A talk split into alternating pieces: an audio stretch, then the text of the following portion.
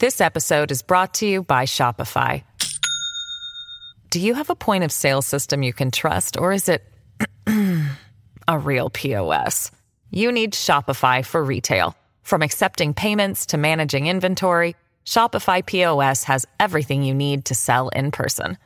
Go to shopify.com slash system, all lowercase, to take your retail business to the next level today. That's shopify.com slash system.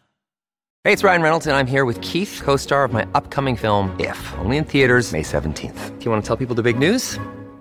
All right, I'll do. Sign up now and you'll get unlimited for $15 a month in six months of Paramount Plus Essential Plan on us. Mintmobile.com slash switch. Upfront payment of $45 equivalent to $15 per month. Unlimited over 40 gigabytes per month. Face lower speeds. Videos at 480p. Active Mint customers by 531.24 get six months of Paramount Plus Essential Plan. Auto renews after six months. Offer ends May 31st, 2024. Separate Paramount Plus registration required. Terms and conditions apply if rated PG.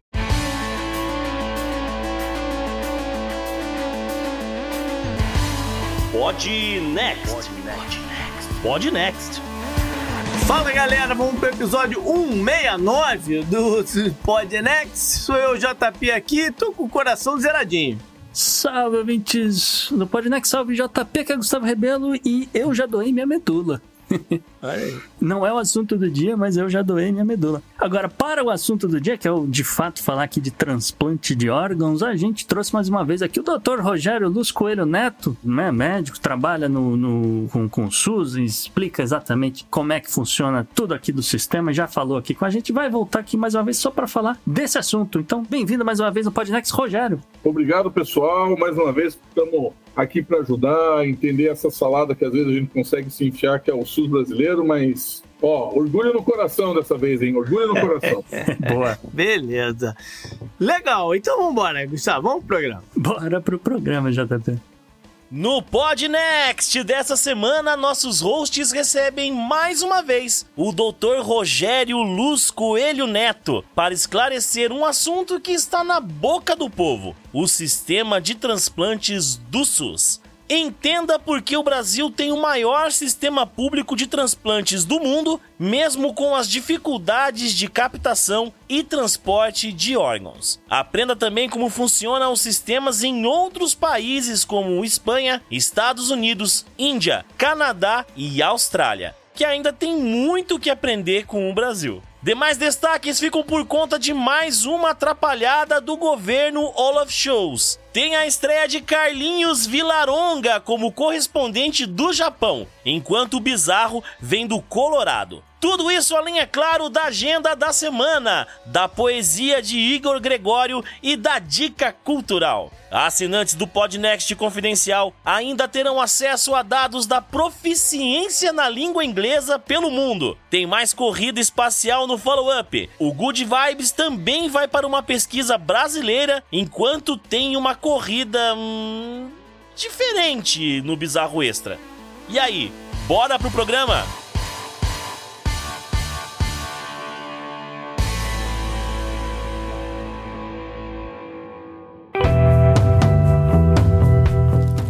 Assunto quente da semana. E o assunto transplante de órgãos veio à tona na semana passada. Porque a gente teve uma pessoa famosa que precisou desse recurso, né, para sobreviver, que foi o Fausto Silva. E isso gerou um debate inacreditável sobre critérios, fila, como funciona e tudo mais. Então é hora da gente dar uma desvendada nisso, né, Gustavo? Pois é, JP, porque sempre que uma coisa desse tipo gera uma discussão, ela também gera um monte de desinformação, um monte de desconfiança. E né, um dos principais motivos da gente ter trazido o Rogério aqui hoje é justamente para desmistificar, né, esclarecer, mas acho que mais do que tudo também esclarecer o que é verdade, o que não é verdade sobre o SUS. E eu já pergunto aqui pro Rogério, logo de cara, né, quais são né, esses, esses principais uh, tipos de transplante realizados no Brasil, uh, por meio do SUS, obviamente, e como o sistema lida com a demanda por órgãos e tecidos doadores? Bom, é, a primeira coisa que a gente tem que falar é que o, o SUS não é só o atendimento médico, né? Então, assim, as pessoas falam do SUS como se fosse ah, o teu postinho. E o SUS é uma, é uma entidade nacional que tem multifatores. Então, por exemplo, se você vai abrir uma lanchonete, o pessoal que vai lá na lanchonete e vê se está tudo certo, está nas normas e tal, se chama vigilância sanitária. Esse cara é do SUS, é o SUS que paga isso. Se você vai desenvolver uma vacina, a parte biotecnológica de vacina, de estudo e tal, é o SUS. E o transplante no Brasil é 100% SUS. Então, por exemplo, não importa se você vai e entra internado no Albert Einstein e eles dizem lá para você, ó, oh, você precisa de um transplante de fígado. É impossível que você não faça esse transplante pelo SUS no Brasil. É impossível. Não existe transplante no Brasil que não seja 100% no SUS, 100% gratuito. É impossível. O SUS, então, como o maior sistema de saúde público do mundo, né? Então, não existe sistema público de saúde a nível mundial maior que o SUS. Leva também ao maior sistema de transplantes do mundo. Então, a, não é só que nós temos o sistema gratuito, mas que também é o maior do mundo. Rogério, então você disse que o único caminho é o SUS. Qual é a vantagem de ser assim o sistema? Por que, que ele é melhor sendo dessa forma? Então, quer ver? Vamos, vamos falar sobre coração que é o que está na pauta, é o que o, né, a gente recebeu agora mesmo o vídeo do Faustão falando do sistema de, de o transplante dele que ele teve no coração. Aqui, como o nosso sistema é centralizado, então o Brasil inteiro participa da seleção de pacientes, de transplantes e de órgãos e tal, nós temos no Brasil uma espera que 50% dos pacientes que precisam de transplante do coração, em menos de três meses, tem esse transplante feito. Uhum. Em torno de um quarto dos pacientes que precisam de transplante do coração tem esse coração em menos de 30 dias. Então, essa é a grande vantagem de você ter um sistema unificado. Quando você unifica o sistema, você tem capacidades infinitas de você é, é, escalar isso, né? Então, por exemplo, ah, o cara lá em Alagoas precisa de um transplante do coração, aqui no Sul nós temos condições, né? Depende muito de, de, vários fatores, mas nós temos condições de mandar o coração lá em tempo viável. Vai ser mandado, porque o sistema é nacional, é público, é gerenciado centralmente. O grande problema que, que eu vejo assim é que, tipo assim, é um sistema que funciona muito bem, mas funcionava muito bem escondido da maioria da mídia e da população. Uhum. Então, agora que começa a cair muito na, na mídia, assim, a, a, gente começa a ficar preocupado, né, se não vão querer meter a politização do sistema e tal. Mas fora isso, é um sistema super funcional. A gente tem regras específicas, as regras são seguidas 100% das vezes, tanto é que o Faustão se sentiu impressionado que ele, uhum. por tão pouco tempo, já tinha o transplante de coração dele. E se você escutar ele falando, ele fala que foi pelo SUS, que não teve furada de fila, nada dessas coisas, porque não tem mesmo. Veja, como eu falei um pouquinho aqui no off, é o seguinte, por que, que você vai gastar milhões para, por exemplo, comprar um órgão se é tão rápido o sistema? O sistema é mais rápido do que você conseguir uhum. o dinheiro, sabe como? Isso aqui é interessante, JP, porque também eu estava ouvindo outros podcasts, né? As pessoas tentando explicar mais ou menos como é que esse negócio funciona. E eu vou até pedir licença aqui pro Rogério. Você me corrige, Rogério, se eu estiver errado.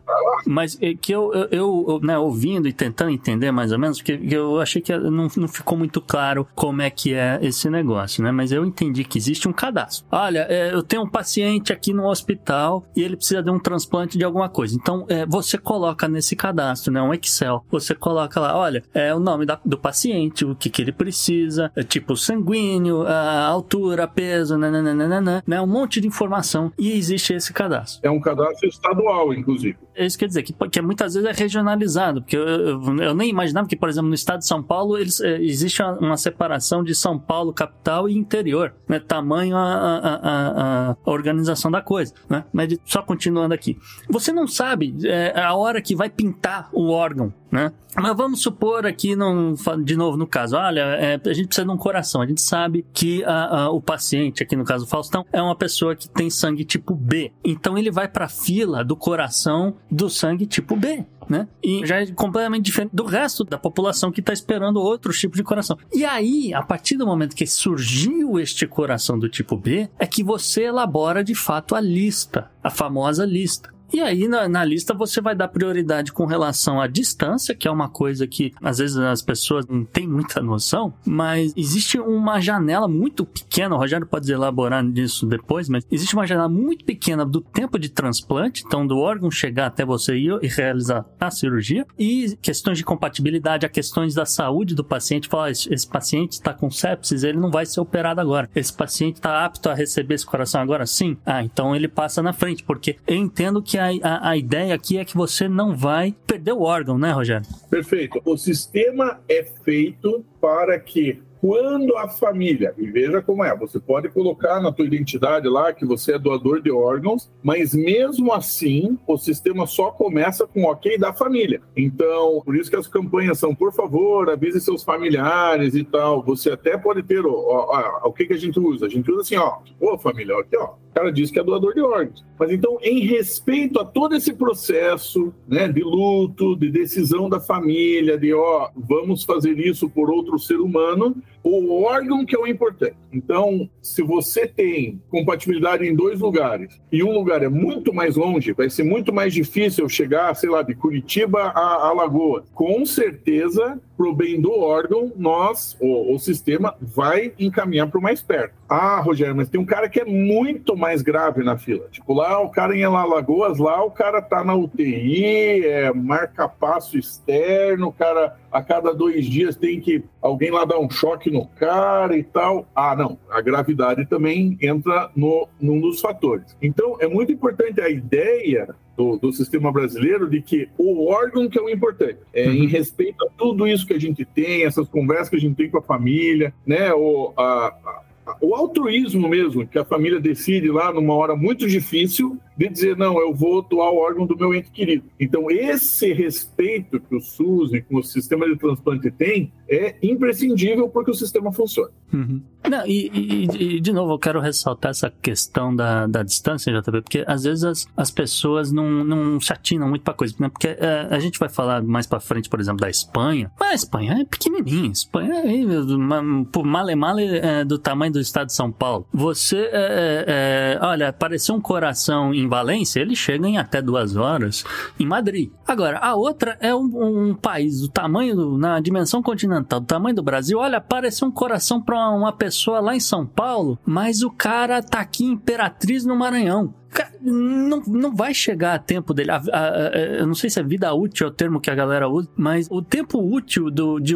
você fazer o transplante do, do coração vai estourar essa, essas, sei lá, 4, 5, 6 horas de viagem de um coração de pra sair de Imperatriz do Maranhão a chegar em São Paulo. Então, e esbarra até na infraestrutura aérea do Brasil, a malha aérea, né? Exatamente, exatamente. É, tem que sair de Imperatriz para Belém, aí depois de Belém ele tem que pular em outro voo, que, que eu entendo que possa haver alguma viabilidade sei lá, atrás do avião, qualquer coisa do tipo, para fazer ele chegar é, em São Paulo, né, o, o, Rogério? Também tem, tem coisas do tipo, mas é, você depende de, de ter avião da FAB, avião da Polícia Militar, etc. Esse caminho do órgão é bem interessante. Então, assim, ó, além disso, né, a gente tem locais onde são possíveis de fazer transplante e locais onde não são, né? Então, por exemplo, o Faustão mora em São Paulo, ou deve ter, sei lá, 20 centros de transplante de coração em São Paulo. Aqui em Curitiba, onde eu moro, deve ter uns três centros, hospitais grandes que fazem transplante do coração. Então, por exemplo, de coração, nós temos 43 equipes cadastradas no Brasil. Então, qual que é a lógica? Então, vamos pegar o teu exemplo lá de Imperatriz. Ah, o cara precisa de um transplante. Vamos supor que o cara esteja em Imperatriz e precisa de um transplante lá ele não vai conseguir. Então ele é transferido para um centro grande à espera do transplante. Então tem isso também, né? Que tipo, uhum. a, gente, a gente não vai ficar esperando você lá. É, não é uma ligação da sua, para sua casa, né? Tipo, ah, olhe, venha para Belém em uma hora porque você vai ter um coração. Toda essa logística de entendimento de quanto tempo as coisas levam para chegar até aqui e tal, isso é levado em conta para saber aonde que o paciente, por exemplo, vai esperar. É, uhum. Tem paciente que esperam dentro de um hospital e tem paciente que, é, sei lá, de pulmão, por exemplo, que espera em casa, mas, ó, você não pode viajar, meu querido, porque é né, horas você tem para chegar no hospital quando eu te mandar. Uhum. Então, tudo isso é muito, muito, muito bem conversado, tanto com o paciente, com as famílias e tal, para isso, essa logística funcionar. E funciona super bem. Aqui no Brasil, a gente tem uma logística funcionante, né? Beleza. A gente tem como listar os itens todos que formam esse critério? Que, que, que monta a prioridade, não? Cara, eu não tenho como listar critérios de prioridade, mas assim, eles têm um algoritmo rodando, então não é só. Aham. É, tem vários pesos, né? Não, mas é, é, só, só os itens. Quais são os itens, né? Com certeza, é o tempo hábil para você levar esse órgão para a pessoa, é sempre na base do desempate, isso, né? Uhum. Então, por exemplo, ah, você tem dois candidatos para o mesmo órgão. Qual dos candidatos está mais grave? Ah, esse candidato está mais grave. Então vamos Ah. supor, o Faustão não era o primeiro da fila. Uhum. Uhum. E outro sujeito primeiro da fila. Só que o cara não tinha condições de saúde para fazer a cirurgia agora. Tinha algum problema de saúde que ele teve lá no hospital e tal. Então, assim, opa, esse cara não consegue receber, não, não vai sobreviver à Aham. cirurgia agora, vamos pro segundo. Era o Faustão. Entendi.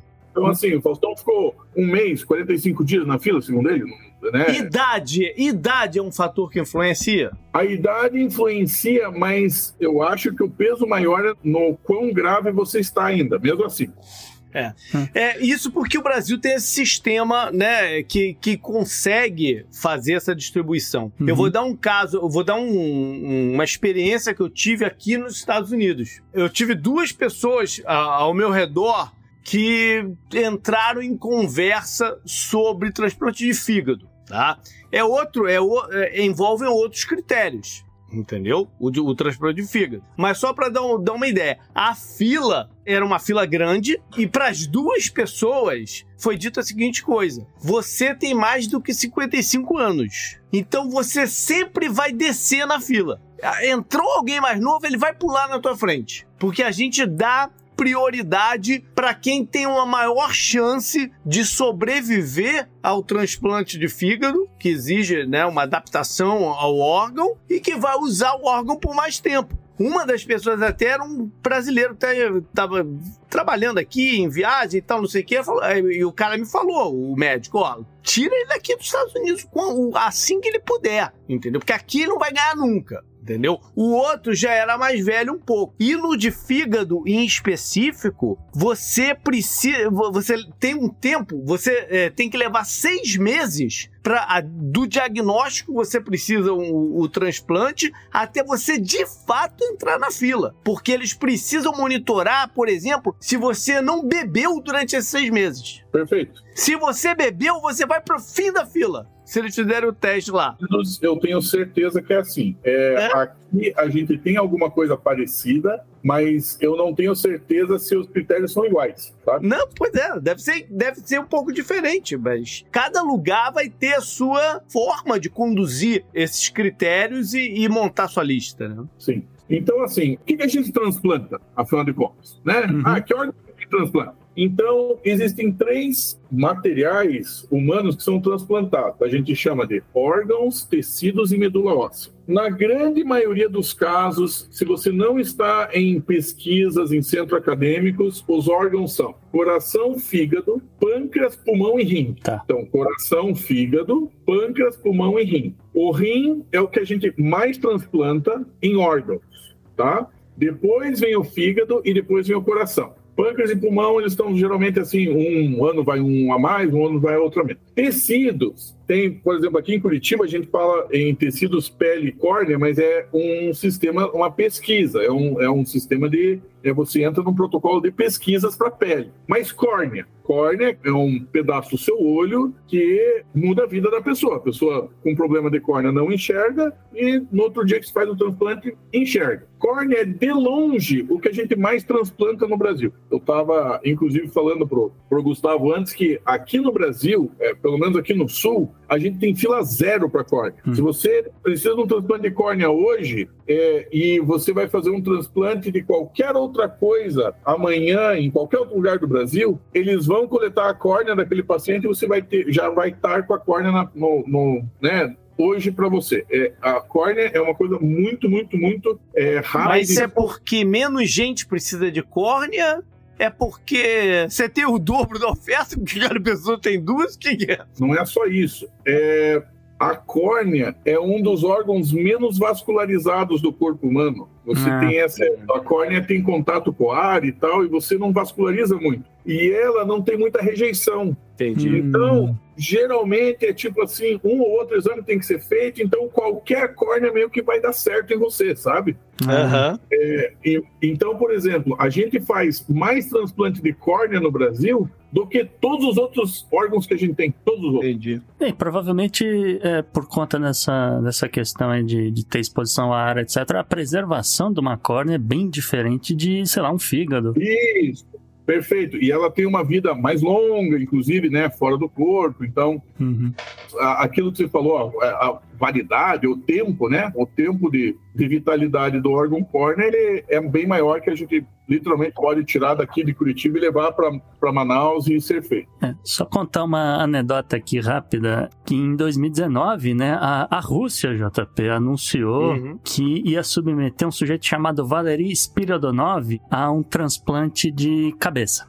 Eles iam tirar a cabeça dele do corpo dele e ia emendar num corpo supostamente saudável, onde teria lá uma, uma espinha, né, um sistema nervoso completo que ia funcionar, porque o, o dele eh, não não estava funcionando, tinha um problema. Eu vi isso naquele documentário O Pica-Pau. É, e de toda forma, é, quatro anos depois, pandemia, não sei o que, ele abandonou a ideia. Ele não curtiu muito continuar com esse projeto. Então não foi adiante esse transplante de cérebro. De cabeça, né? É, De cabeça inteira, no caso.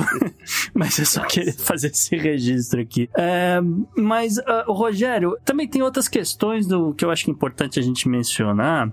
Que assim. De, de novo, usando o Faustão como exemplo, o Faustão tem 1,90m de altura. Ele emagreceu aí no- depois da bariátrica, esse tipo de coisa. Então, talvez não- isso não, não tenha sido tanto problema. Mas ah, às vezes acontece, né? Do, olha, a pessoa precisa de um coração novo, mas ele não tá num peso que vai fazer a coisa funcionar. Ou ele é uma, uma pessoa baixinha. é, ou então, ah, olha, apareceu um, um coração, mas é um coração de um, de um, infelizmente, que faleceu uma criança de 12 anos de idade. Você não vai conseguir colocar isso num, num adulto, né? Explica isso pra gente, por favor. Então, é, existe transplante em criança também, né? Então, assim, dependendo do caso do seu filho, você fica na fila de espera para o transplante pediátrico. No primeiro semestre de 2023, eu tenho dado aqui que a gente entrou na fila, no Brasil, 7.250 pessoas, adultos, para algum transplante. Uhum. Mas entrou 158 crianças. Ah. Entendeu? Então, a, a gente tem isso, a gente tem uma fila pediátrica. Ah, eu sou muito pequenininho. É, geralmente isso não tem grandes dificuldades. O, o- os seus órgãos lá dentro, eles têm uma variação de tamanho que não condiz muito com, a sua, com o seu tamanho, é, enfim, físico e tal, é, externo. Mas pode ser que não, não caiba, a pessoa tem uma, vamos supor, a pessoa tem uma deficiência de coluna e ela tem um coração que foi muito maltratado durante a vida dela, a, a coluna apertou alguma coisa, não permitiu que esse coração crescesse, a gente finalmente arru- arrumou a coluna da, da pessoa.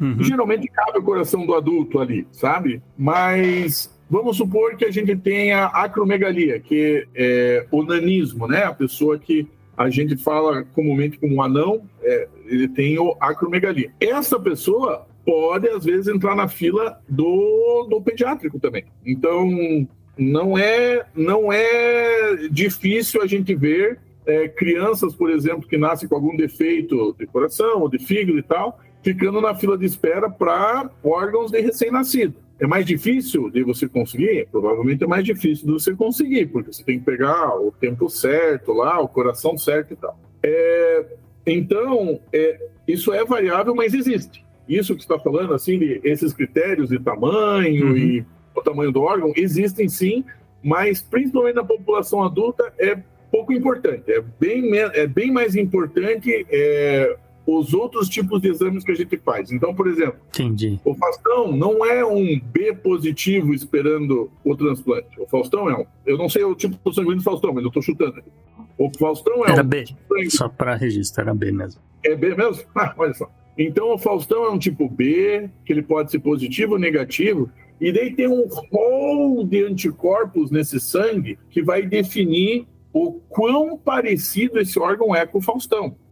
Hum. Então tem assim, para fígado tem X número de anticorpos, é, para córnea tem só, tipo, sei lá, uns 4, é, mas medula óssea tem tipo 50 anticorpos que você tem que é, ir acertando Uhum. para a pessoa não passar mal. Então, é, é como eu falo, a gente sempre leva em conta o órgão. Então, por exemplo, o Gustavo foi doador de medula. De medula. Uhum. Ele entra num banco é, de. Mundial.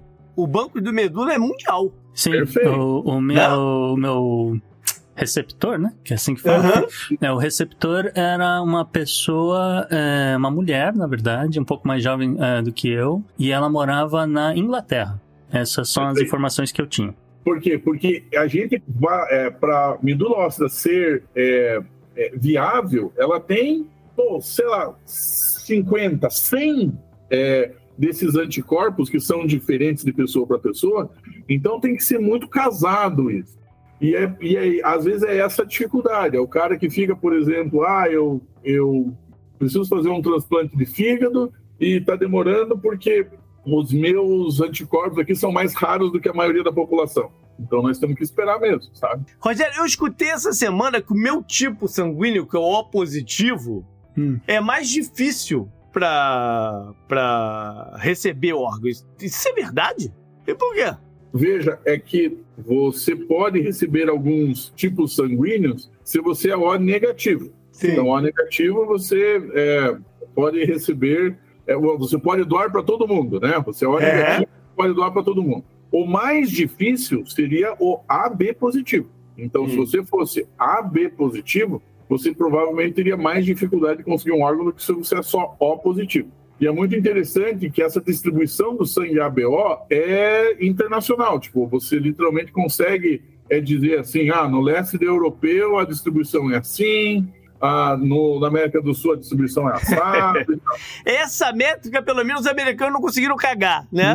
Ficou, ficou igual aí na, na, Realmente. na parada toda. Realmente, é, tem razão. Eu tenho uma pergunta do, do internauta aqui, Rogério. o internauta pergunta se dentro desses critérios de fila, se pode funcionar tipo assim, como um, um caso jurídico. Por exemplo, se num caso ele foi melhor escrito, foi mais bem embasado, isso é uma vantagem competitiva em relação a um outro caso, num outro lugar que o cara só botou lá o mínimo de informações possível e jogou o cara na fila. Isso faz algum sentido, não? Aqui no Brasil não faz tanto sentido, porque, como eu falei antes, a planilha é nacional. Então, se você não preenche toda a planilha, você não entra na fila. Entende? Então, assim, é, o, mas aí, vai a questão da gravidade, né? Hum. Porque, assim, vamos supor que você seja o Faustão. Tudo que você queria na vida era comprar um coração, cara. Comigo. Porra, eu sou bilionário, velho. O que Uhum. eu quero é comprar um coração amanhã. Eu quero operar amanhã. Então veja que nem o Faustão. É isso que eu acho mais importante que a, a população entenda. Nem o Faustão, que é o Faustão, conseguiu burlar o nosso sistema de transplante. Não que ele tenha tentado, vamos dizer aqui também, não é que ele tenha tentado. Sim, eu não- é, desculpa, eu- é, é óbvio, eu acho que ele não tentou, porque os médicos explicaram pra ele que não funciona assim. Mas você entende, vamos supor que eu seja o Faustão e eu diga assim, porra, quem que é o cara que preenche lá o negócio? Ó, ó, ó, eu te pago aí 100 milhões, cara, pra você dar um jeitinho de dizer que eu tô mais grave. Só que daí vai o cara do transplante estadual lá e olha o Faustão. E diz assim, não, peraí, aqui estão os exames, aqui... Não, não, pera, você não tá gravidade 5, você tá uma gravidade 2, cara. Uhum. Ah, mas é, é, é, tá preenchido e tal. Veja, a gente não, a gente tem esses, esses recursos de, é, de validação, né? Tipo, Sim. o cara lá de, de sei lá, Fundópolis do Sul lá, ele não consegue dizer pra mim assim, não, ó, porra, o cara aqui tá fudido, se não receber um fígado hoje, morre. Uhum. A gente vai dizer assim, ô Fundópolis, manda ele lá pro inteiro, pro, pro, pra São Paulo, Sim. Aí quando chega em São Paulo, a equipe de transplante diz assim: não, não, não, pera aqui, ó. Ah, dois. Gravidade, sei lá, gravidade intermediária, não é grave. Ah, mas eu, eu entrei na fila em Fundópolis, bicho. É, a gente tem. É, é, como o sistema funciona, Uhum. é, ele é muito bem preparado para essas redundâncias, entendeu? É Legal. que eu, que eu ia chamar a atenção, que é uma das coisas que o Rogério falou, que olha, existem 43 centros, vamos dizer, oficiais aptos a realizar esse negócio. Independente de você estar em Fundópolis, Açailândia, Imperatriz do Maranhão, você tem que ser necessariamente encaminhado para um desses centros, que é onde vai estar acontecendo aí o seu cadastro no sistema. Não, e, e tem outra coisa. O sistema de transplante é tão bem bolado que a gente incentiva, por exemplo, você a ter uma equipe de transplante cardiológico, por exemplo, de coração, e, se possível, não no mesmo hospital ter a equipe do fígado. E não no mesmo hospital ter equipes do rim. É, rim é mais fácil de, de transplantar, é, é mais. Tem dois, é, né? Não, é verdade, é, tem mais centros, né? Nós temos 130 equipes de Ah, e o rim tem a parada que você pode também doar em vida, né, pra É. pessoa. Isso, perfeito. O fígado também. é, tem alguns transplantes de fígado que eles Que é só um pedaço, né? É. Isso, perfeito. É. Então é por isso, às vezes, que você tem é, mais, né? Transplante de fígado, transplante de rim, porque você não precisa esperar o acidente, né? Você Aham. procura no seu familiar. é, Então, cara, eu acho que a gente pode entrar no, no, no assunto captação de órgãos. A gente falou, por exemplo, agora aqui de, de doação em vida, né? Do rim. O cara que é meu familiar e tal, e, é- e é compatível, eu tenho dois e falo, beleza, leva aí o meu, né? O meu segundo para você conseguir viver. Essa é uma coisa direta, né? Mas na questão do, do, do falecimento, é, existe uma série também de. Não é, não é- é todo mundo que morreu que está apto a, a, a, a doar o- o- os órgãos, né? A pessoa também passa por uma série de exames para ver se é doador, né? Isso. Ah, o ideal, idealmente, a gente vai captar órgãos da pessoa que teve morte encefálica mas continua viva numa UTI. Então, é aquela pessoa que a família vai dizer assim: olha, é morte encefálica, a gente já comprova por vários exames, é, técnicas, enfim. Isso é super comprovado, não é o cara da UTI dizendo assim: ah, é, sabe, a sua mãe morreu. Não, é super comprovado que ela teve morte encefálica, o cérebro não funciona mais. É, isso vai dar tempo para todo mundo ser avisado, conversado, a doação ser feita. Porque, assim, a gente realmente precisa de um tempo para isso, né? Você já imaginou? Tipo, é, olha, sua mãe morreu, é, vamos doar órgão, não vamos? Não é bem assim. Existe uma, um convencimento, uma conversa que a gente tem que ter e tal. Então, idealmente, é o paciente que tem morte encefálica. Por quê? Porque a gente tem a torcida de que essa morte cefálica tenha acontecido em paciente bem, bom, né, saudável, sei lá. É, infelizmente, quem que morre mais no trânsito? O jovem masculino na nossa sociedade, né? Então, Sim. é o homem. É, não, não, não, essa é uma questão importante, porque eu, eu, eu vi essa conversa no, no, no Twitter essa semana e me, e, me, e me pegou, entendeu? Sobre a questão de como os motoboys são os maiores fornecedores de órgão que, que tem no Brasil. Sim, E é. aí, é, isso é um descalibre social inacreditável, né? Não, e, e vou te falar outra. Eu estava falando com o Gustavo fora do ar aqui. A maioria dos pacientes com morte cefálica no Nordeste são homens motoqueiros que não usam capacete. Uhum. Uhum. Sabe? Tipo, é, é assim, é, é um absurdo a quantidade de gente que a gente vê é, fora das grandes cidades, mas principalmente no Nordeste. É estranho falar, mas a É que é tem uma estatística, né? Não tem o que discutir. mas eu acho que é uma coisa cultural de não usar o capacete, talvez porque seja muito calor, alguma coisa assim.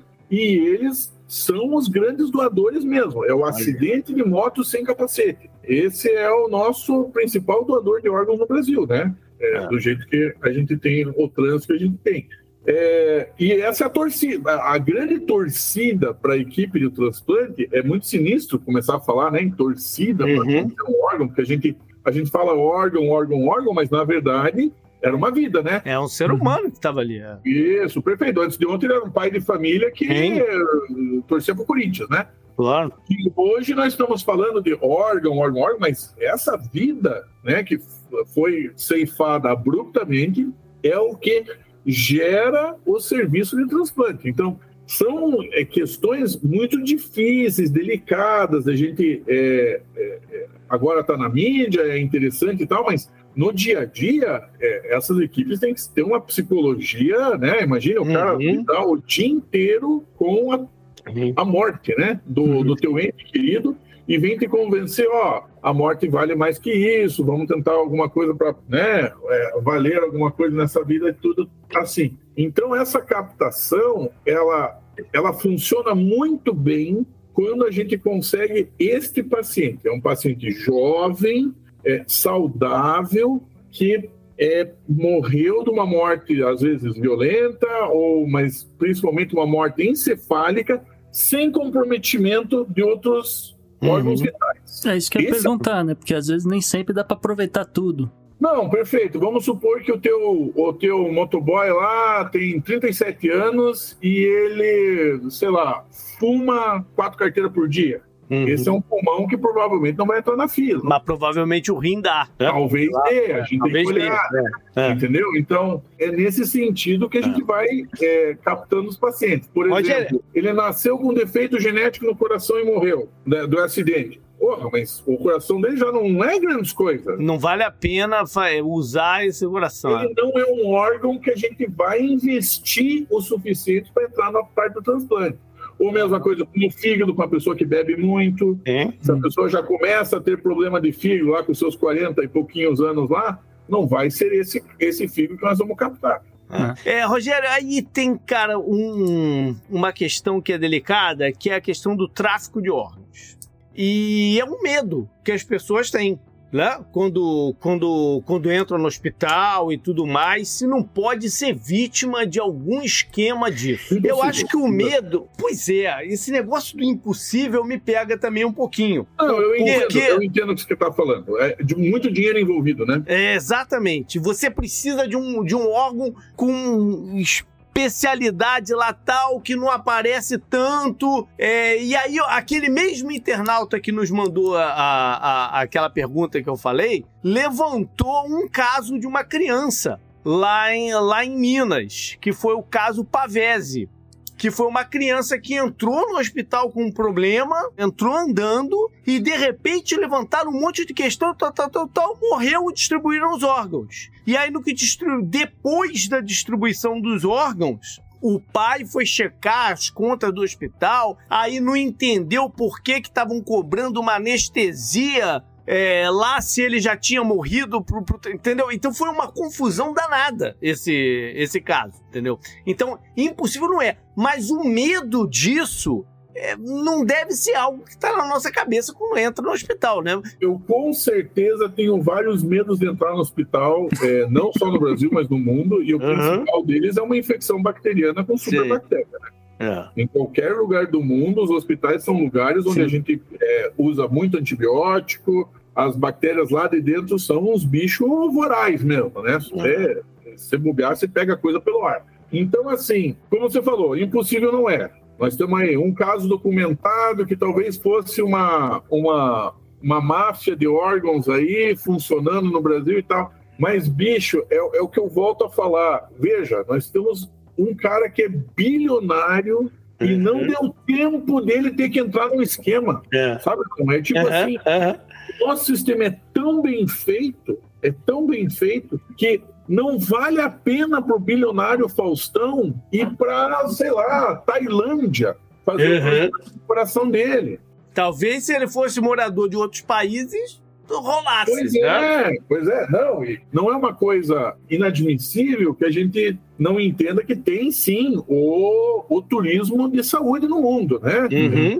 Existe. Mas assim, você entende, tipo, é, esse é um caso tão emblemático aqui para o Brasil, sabe? O bilionário Faustão, é. deitado no hospital, em 30 e poucos dias vai lá e tem um transplante do coração dele feito. Eu tenho uma última, uma última pergunta sobre o negócio de captação, que é o seguinte: Depende também da eficiência do estadual de, de, de, de conseguir é, é, pegar e preparar esses órgãos para o, o transplante? Existe uma diferença dentro do Brasil de onde a pessoa mora é, para essa eficiência? Eu tenho certeza que existe. Eu tenho certeza que nós somos um país completamente desigual e que São Paulo tem dois, como o, o, o Gustavo falou, São Paulo tem dois sistemas de transplante dentro do estado e eu imagino que a Amazonas dificilmente consegue tocar o seu sistema sozinho. Né? Eu, eu, eu, acho muito difícil. conhecendo o Amazonas que a gente conhece, aquelas quatro, seis, oito cidades que eles têm, que são aquelas cidades imensas e rio, e eu imagino que seja muito diferente a, o grau de captação, por exemplo, de uma São Paulo e de uma Amazonas. Eu tenho certeza que sim. Eu acho que é, não é só uma questão gerencial, talvez tenha cultura no meio, né? Uhum. São as pessoas que acreditam que se você não tem todos os órgãos no corpo, você não vai para o céu, sei lá. É, tem tudo isso no meio, né? É, eu tenho certeza que deve ter essa desigualdade, certeza. E, inclusive que, é, aproveitando esse gancho, essa questão uh, da família, da ética, né? Vou, vou aproveitar, vou chamar a atenção, tô, realmente engajado nessa questão hoje, JP. Eu vou chamar a atenção do ouvinte aí, você ouvinte do Podnext, se você tem interesse em, em doar órgãos pós-vida, conversa com a sua família, sabe? Você pode colocar isso no seu testemunho, você pode chamar um familiar para ser sua testemunha, que você está colocando lá é, é, no, no testamento testamento, etc. Que olha, eu quando falecer quero ser doador de órgãos. Pronto. Entendeu? Que aí já resolve uma, uma parte né, dessa questão aí é, religiosa, ética, etc. E acho que acelera um pouco o processo. Agora vou, vou, vou querer saber ainda com relação à, à, tecnologia nova, se o Brasil tem alguma, uma, alguma coisa na vanguarda também, ô, ô Rogério, se, que você possa comentar. Olha, é, eu não ando é, vendo vanguarda de transplante, que não é minha área. Minha área é saúde pública, né? Tá. Saúde pública no sentido de saúde básica, posto-saúde, SUSão mesmo. Mas nós temos vanguarda sim. A gente tem vanguarda em transplante de pele, a gente tem vanguarda em alguma coisa de osso também a gente faz alguma coisa. É, então, sim, tem grandes pesquisadores brasileiros é, vendo esse negócio de transplante, sabe? A, quanto à tecnologia, no sentido de uma tecnologia melhor para o transplante, aí é, eu acho que é muito específico para nós conversarmos aqui. Assim, eu realmente a gente precisava trazer um especialista e talvez um de coração, um de fígado. É, por exemplo, a gente não faz transplante de intestino muito no Brasil. a gente não faz. Ah, lembra que teve uma criança que processou o SUS e foi para os Estados Unidos fazer o transplante, gastou um milhão de, de, de reais do, do, do SUS. Tá? Eu acho que o, que o pessoal dos Estados Unidos lá lembra mais ou menos. Eu, eu lembro que foi para Miami que tinha um brasileiro, veja só, um brasileiro que tem o Centro Mundial de Transplante de Intestino, mas não é no Brasil. É em Miami, lá, Orlando, hum. alguma coisa assim. Então, é uma coisa que a gente tem que cavocar aí. Mas sim, é, a gente tem vanguarda. A grande questão da, da, da, vanguarda da tecnologia é: será que fica no Brasil esse cara? Tipo, é. pô, o cara está desenvolvendo uma técnica nova de transplante de pâncreas, sei lá. Bicho, ele vai desenvolver isso na Alemanha, vai desenvolver isso nos Estados Unidos, na Inglaterra que é onde a grana vai estar, né? É, tem, tem esse detalhe do dinheiro, realmente. É, isso talvez volte a, a ser a dificuldade da pesquisa básica brasileira, né? Das nossas pesquisas em universidades e tal, nos hospitais de escola, que tem, ao longo dos últimos anos aí, estado muito longe do mínimo, né? Gustavo, é, eu acho que era legal também a gente dar uma passada por alguns outros lugares do mundo e fazer uma comparação de regra e de funcionamento, né? Boa, até para comparar aqui com o SUS, então, é, às vezes se o Rogério não souber como é que funciona no outro país, pelo menos ele faz o comparativo, né? Então, olha só, eu acho que o primeiro, o primeiro país que é importante a gente mencionar aqui no, no Podnext é a Espanha. Que eles usam órgão de touro para botar não, não, não, não, não, tem essa, não tem ainda essa coisa JB, mas a Espanha tem um, um, sistema interessante porque, assim, nos últimos 30 anos, né, a, a, a, Espanha é imbatível no número de doadores per capita, hum. tá? E chama a atenção que, ao contrário do, de, de muito país, né, ao contrário de muito país, na Espanha, essa questão do consentimento, ela é uh, o que ele chama de opt-out. Né? É você tem que ir no sistema do governo e dizer que você não quer doar, porque o governo assume que todo mundo já é um doador. Entendi. Entendeu? É, então, ah, eu tenho motivos religiosos, não quero dar. Tudo bem, você vai lá no sistema e tira seu nome da lista, pronto, você não vai doar os seus órgãos. Isso é uma das, das coisas que eles apontam como vantagem, né, para ter esse grande volume de órgãos, porque inclusive a, a Espanha ela acaba exportando para outros países. É, até porque tem uma né, facilidade de você distribuir para Portugal, distribuir né, para os vizinhos, é. toda a França, etc. Então, essa, essa é uma coisa que chama atenção. Sistema público, hein? Sistema financiado pelo governo de saúde lá. Também, também, exatamente. É, ainda, é, aí, de novo, a gente fala, tipo, ó, o Brasil realmente tem um, um, maior número de transplantes, tem lá seus méritos, etc. Né? A Espanha também tem lá o, o, os seus méritos aqui. Com relação à coordenação de, de transplantes, né? De novo, você tem lá suas equipes dedicadas específicas para cada tipo de transplante de cada órgão, questões de doação em vida, aí de, de rim e fígado, que é bem similar ao que eu estou vendo aqui com relação ao SUS, mas é, o, o que agiliza mesmo o sistema parece que é essa questão da ética, viu, JP? Hum. E a Espanha contraria a determinação, inclusive, da União Europeia tá? Porque a, a, União Europeia já é um sistema é, mais né, parecido com, com o Brasil, com os Estados Unidos, que é o sistema de é, opt-in, que é, olha, existe o sistema do governo, você vai lá, se cadastra e anuncia que você é um doador em potencial, tá? Falando de, de Estados Unidos, uh, Estados Unidos, em número absoluto, ainda é o, o maior centro uh, de transplantes do mundo e também acaba sendo per capita, porque, de novo, você tem uma população muito maior do que a Espanha, muito maior do que o Brasil e uhum. acaba tendo né, mais, mais uh, transplantes. Mas aí é um sistema misto tá? Você não tem só sistema público, você tem um sistema privado também. Então, o que acaba acontecendo é que você, uh, apesar de ter uma regulamentação pela, uh, chama United Network for Organ Sharing, é, o sistema UNUS, que é mais ou menos que acaba determinando para onde vai o que, é, você tem a, a, a, opção de fazer pelo sistema privado e aí vai ser uma coisa né, astronomicamente cara, etc. É, o Canadá não. O Canadá já possui um sistema centralizado de alocação de órgãos, que é gerenciado pelo Serviço Canadense de Sangue. Né? E uh, o país enfatiza a importância do consentimento informado, é aí de novo aquela, aquele apelo que a gente fala, converse com a sua família, né? isso claro uh, antes de você morrer, de preferência, porque aí né, não, não, não dá essa discussão e aí você acaba perdendo seus órgãos, uma coisa do tipo. Né? Agora, a, a, a Ásia tem algumas coisas interessantes, JP, porque, por exemplo, o Irã é oficialmente o único país no mundo onde a venda de órgãos é legalizada tá? Tem a ver com a população do país, tem a ver com o sistema do país, tem a ver com a quantidade de sanções que o país tem. Então, desde final da década de, de 80, começo da década de 90, que o Irã legalizou essa venda de órgãos, mas tem uma série de uh, restrições para quem você pode doar, né? Então, entendo eu que seja de apenas de iranianos para iranianos, né? o que já restringe essa coisa do, do turismo da saúde e também impede, por exemplo, de você, se você é um refugiado que tá morando lá em Teherã, coisa do tipo, você não pode doar, porque você não é iraniano, você veio de outro lugar, entendeu? Então é, é, impede um pouco essa coisa do, ah, o cara saiu de um país para o outro e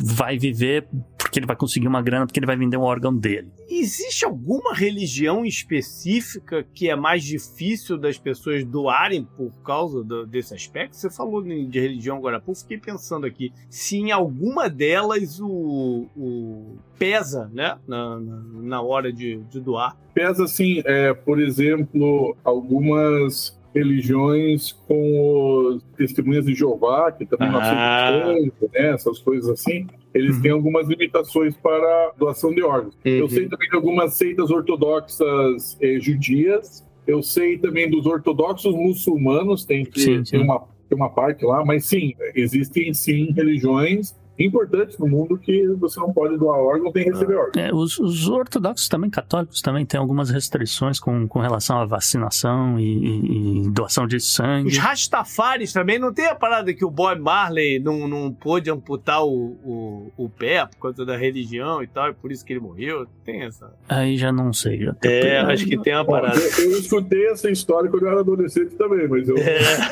eu, não fiz o, eu não fiz o fact-check dessa daí não, JP. É, É, eu fiz o fact-check, na verdade, da Índia. Olha só, na Índia você também tem um sistema misto, público e privado. O transplante de órgãos no país em geral aumentou, porque, de, de novo, na Índia tem, tem mil problemas nessa questão de, de religião e, e, e, e castas, etc., que impedem a doação. Ué, tá? impede de trocar órgão de casta? Só pode de uma- da mesma casta? É essa? Eu acho que sim, viu? Eu acho que sim, Caraca. viu? Eu acho que se você for Dalit, você não consegue doar pro seu órgão pra- só pra Dalit, entendeu? Eu acho que deve ter alguma coisa assim. Mas ah, o- a Índia é, é um desses países que enfrenta milhares de problemas de, de real aí, de, de tráfico de órgãos e falta de regulamentação. Da onde surgiu aquele coração naquele hospital, sim, tá? Fica aí esse registro. A Austrália e Nova Zelândia também tem um sistema que você pode ir lá se cadastrar, né? O, o, o opt-in do governo. E também tem, tem várias ah, regulamentações aí para evitar tráfico e comercialização de órgãos. Na África, você tem já milhares de problemas de infraestrutura, restrições financeiras, mas você também esbarra em questões de crenças culturais, etc. Então, é, o, o- volume de transplante nesse país é muito pequeno na- na- no, continente inteiro africano, Ah, mas você tem iniciativas globais aí para tentar ajudar essas pessoas. Então, a a- algumas organizações, né? então, por exemplo, a OMS, a Organização Mundial da Saúde, e ah, o grupo de custódia da, da Declaração de Istambul, que também assinaram aí um tratado, ah, trabalham para promover práticas éticas e padronizadas no transplante de órgãos em todo o planeta, de novo, tentando evitar aí o tráfico de órgãos e promover mais transparência nessa questão de transplantes. É, então, é, Rogério, o SUS mais uma vez aqui brilha, mais uma vez, motivo de orgulho aqui nessa questão de transplantes. O SUS brilha, motivo de orgulho desconhecido da população, né? A gente precisou que o, um grande empresário, apresentador, figura pública, passasse pelo que ele está passando lá, né? A infelicidade de ficar doente no nível que ele ficou, para que a gente realmente descubra o que é o SUS, né? Na época da vacina, a gente descobre, porra, o SUS é um bicho para vacinar. Agora, o transplante, porra, o SUS é um bicho para fazer transplante. Então, a gente, além de se orgulhar de uma forma estelar, né, que a gente tem que se orgulhar muito do que a gente tem aqui no Brasil, esse SUS, ele tem, é motivo de orgulho nacional. É uma pena que a gente não conheça mais do SUS, a população não conhece tanto o SUS, mas é, a gente, além de se organizar, de se organizar atrás do SUS, a gente pode se orgulhar de uma forma maravilhosa. A gente faz um trabalho excelente. Quem trabalha nos transplantes do, do SUS é uma coisa assim, é absurdo o nível de eficiência que a gente consegue tocar um, um sistema de transplante dentro de um país tão desigual. Tão desigual que a gente consegue essa eficiência. Então, sim, Agora- orgulho, orgulho. Não, não, eu acho que a gente tem que aproveitar esse momento, né? Porque você falou, é, precisou de um comunicador. Eu acho que foi é, é até uma. é, é, um- uma coisa espiritual até, é, da, da pessoa certa. Né, tá precisando e ele tá bem, né? Uhum. Pelo que a gente já tá vendo aqui, e pela capacidade de comunicação dele e, e exposição do caso, que se conscientize as pessoas da, da, da, da importância de ser doador, Sim. que não tenha né, é, é, preconceitos e medos de você permitir que sua, é, né, o seu ente querido seja o doador ali na, na- na- numa hora difícil, né? Que você Uhum. está ali no, no, no- no hospital, é uma hora difícil, mas se a gente tiver isso incutido dentro da gente, o processo anda mais fácil e outras pessoas que também morreriam é, têm uma chance, né? De, de- Isso. de- É, seguir em vida. Com relação ainda aos números de, de transplante do SUS, esse ano de 2023 deve fechar batendo o recorde do número de transplantes, é, o que, né, considerando é, que teve uma queda aí na pandemia, inevitavelmente, né, teve uma queda durante a pandemia, mas não só já está o sistema em pleno funcionamento, como já está aí para bater um recorde. É, espero que é, né, essa, essa, esse- todo esse caso aí, em- né, com, com o Faustão, com a mídia, agora né, tentando divulgar um pouco mais essa coisa, conscientize um pouco mais aí as pessoas a se tornarem doadores e bater mais recordes ainda daqui para frente. Up next. Maravilha, up next.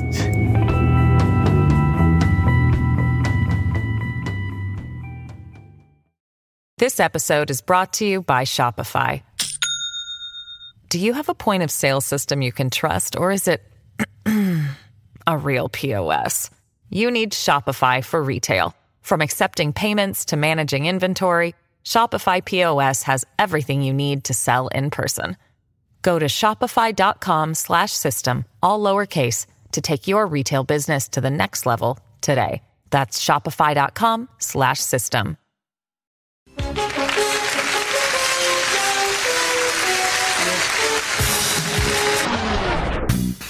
Personagens da semana, vamos pra Alemanha mais uma vez com Olaf Scholz. Olaf Scholz, JP, né? O governo Olaf Scholz, ele vem passando por desafios desde que assumiu o poder, naquela né? coisa, saindo da pandemia, mas o chanceler alemão também não se ajuda, cara, e aí fica difícil. Uh, olha só o que, que aconteceu. Né? O, o gabinete de Olaf Scholz reconheceu essa semana que tanto a Geórgia quanto a Moldávia, né, os países do leste europeu, seriam considerados países de origem seguros tá? O que, que isso significa, JP? É, boa, não entendi. De acordo com a legislação da União Europeia, um país de origem seguro refere-se a um país onde as circunstâncias políticas e os sistemas democráticos indicam que, de forma geral e consistente, não existe perseguição, tortura, tratamento desumano ou degradante, punição ou violência indiscriminada. Tá? Em outras palavras, isso significa que, para fins de imigração, pessoas com cidadania desses países não podem chegar alegando ah, que estão sofrendo algum tipo de perseguição ou ameaça e, portanto, ah, vão passar a ter o pedido de asilo político na Alemanha negado. É. Ah, a medida foi entendida pela mídia alemã justamente como uma tentativa desesperada de reduzir o número de refugiados do leste europeu chegando ao país. Uh, o Pro-Asil, que é um, um, grupo independente de defesa dos direitos humanos e de refugiados, uh, criticou duramente o, essa nova medida do governo, uh, que, porque, segundo eles, né, justamente, né, segundo a instituição, vai acelerar realmente essa rejeição de pedidos de asilo e, portanto, vai acelerar o processo de deportação. Tá? A medida ocorre uma semana depois que o governo Olaf Scholz aprovou aí um projeto de lei para modernizar a lei de nacionalidade alemã.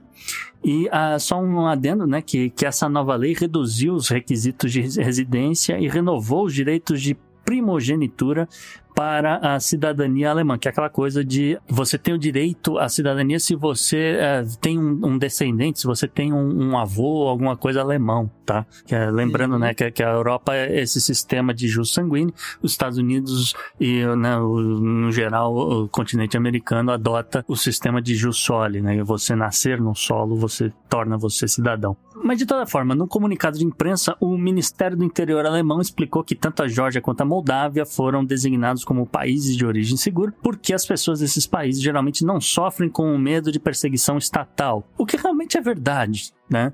O que uhum. é, é, acontece é que essas pessoas se sentem ameaçadas de serem invadidas né, a qualquer instante por países como a Rússia do Sr. Vladimir Putin, né? o que é, ficou meio que ignorado pelo governo aí social liberal do Sr. Olaf Scholz. E a Proasil também lembra né, que comunidades LGBT+, e, e romani, tanto da Geórgia quanto da Moldávia, também enfrentam problemas de discriminação e marginalização por parte de, de, de, pedaços, literalmente pedaços dentro do, do, do, tanto da Geórgia quanto da Moldávia que pertencem aos russos, né? Só para colocar alguns números em perspectiva, pelo menos 6.612 uh, ah, cidadãos georgianos entraram com pedido de asilo na Alemanha e pelo menos 1.910 cidadãos moldavos fizeram a mesma coisa. E o governo Olaf Scholz, que como eu falei, não se ajuda, nesse exato momento ele tem 78% de rejeição na Alemanha.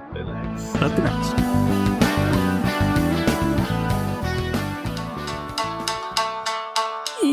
Coluna da semana, JP, a gente tem um estreante, o Carlinhos Viralonga, lá do Nabecast, que é um podcast lá no Japão, né, feito por brasileiros, obviamente. E o Carlinhos, que tem uma, uma vasta experiência justamente morando no Japão, assim como o Vitor Honda. Eles vão ficar revezando, ele e o Vitor, né? Porque estão trabalhando que nem maluco para pagar a conta, porque o Japão tá ficando muito caro, muito rápido. É, então o Carlinhos vai contar aí como é que foi esse verão, o que que ele fez, é negócio de feira mundial de cosplay, tem um bocado de assunto curioso. Então, Carlinhos, por favor. Olá, ouvinte do Podnext, eu sou Carlinhos Vilaronga. Estou chegando aqui a convite do Gustavo para compartilhar um pouquinho do que está rolando aqui na terrinha do Sol Nascente. Como é a minha primeira vez por aqui, eu acho que vale a pena uma pequena introdução, que aí gera contexto e ajuda a entender o porquê das minhas escolhas de temas. É, eu tô aqui no Japão há quase 20 anos, vivo na província de Shizuoka, que é a província que fica ao Monte Fuji. Eu sou um dos muitos milhares de pais nessa terrinha do sol nascente que está com os filhos em casa fazendo bagunça e deixando pecinhas de Lego jogadas pela sala para a gente dar aquela pisada. Isso porque a gente está no período de férias escolares do meio do ano. Meio do ano pra gente, né? Que é no Brasil, agosto seria as férias do meio do ano. Aqui o ano letivo começa em abril, então não é exatamente o meio do ano, mas é o período do verão. Então são cerca de 40 dias de férias que começam no finalzinho de julho e seguem praticamente pelo mês de agosto inteiro. Então a criançada fica em casa, como eu falei, é verão, quente pra caramba, né? Muita gente pensa no Japão com neve, com frio, mas aqui é um calor desagradável, sufocante. E é por isso que famílias com filhos pequenos, como eu, que tenho um filho de 8 anos na terceira série da escola japonesa, a gente procura maneiras de fugir do calor. Uma dessas maneiras é ficando quietinho em casa assistindo desenho com as crianças e inventando moda dentro de casa com ar condicionado. E uma outra maneira muito legal que a gente usa para é, se manter fresquinhos é você procurar algum estabelecimento público, um restaurante, uma loja, um shopping, um, alguma coisa assim, num cinema, onde tem um ar condicionado do estabelecimento funcionando e você não precisa gastar o seu. Isso porque nos últimos anos a gente tem experimentado aí um aumento no custo da luz, né? Por exemplo, no último mês de junho foi anunciado um aumento que variava de 15 a 39% o valor da luz. Por ocasião do tsunami, que muitos se lembram, né, as usinas foram desligadas, depois foram religadas, então teve toda uma estruturação aí da energia. Esse custo foi de pouquinho em pouquinho aumentando e nesse ano aí teve esse reajuste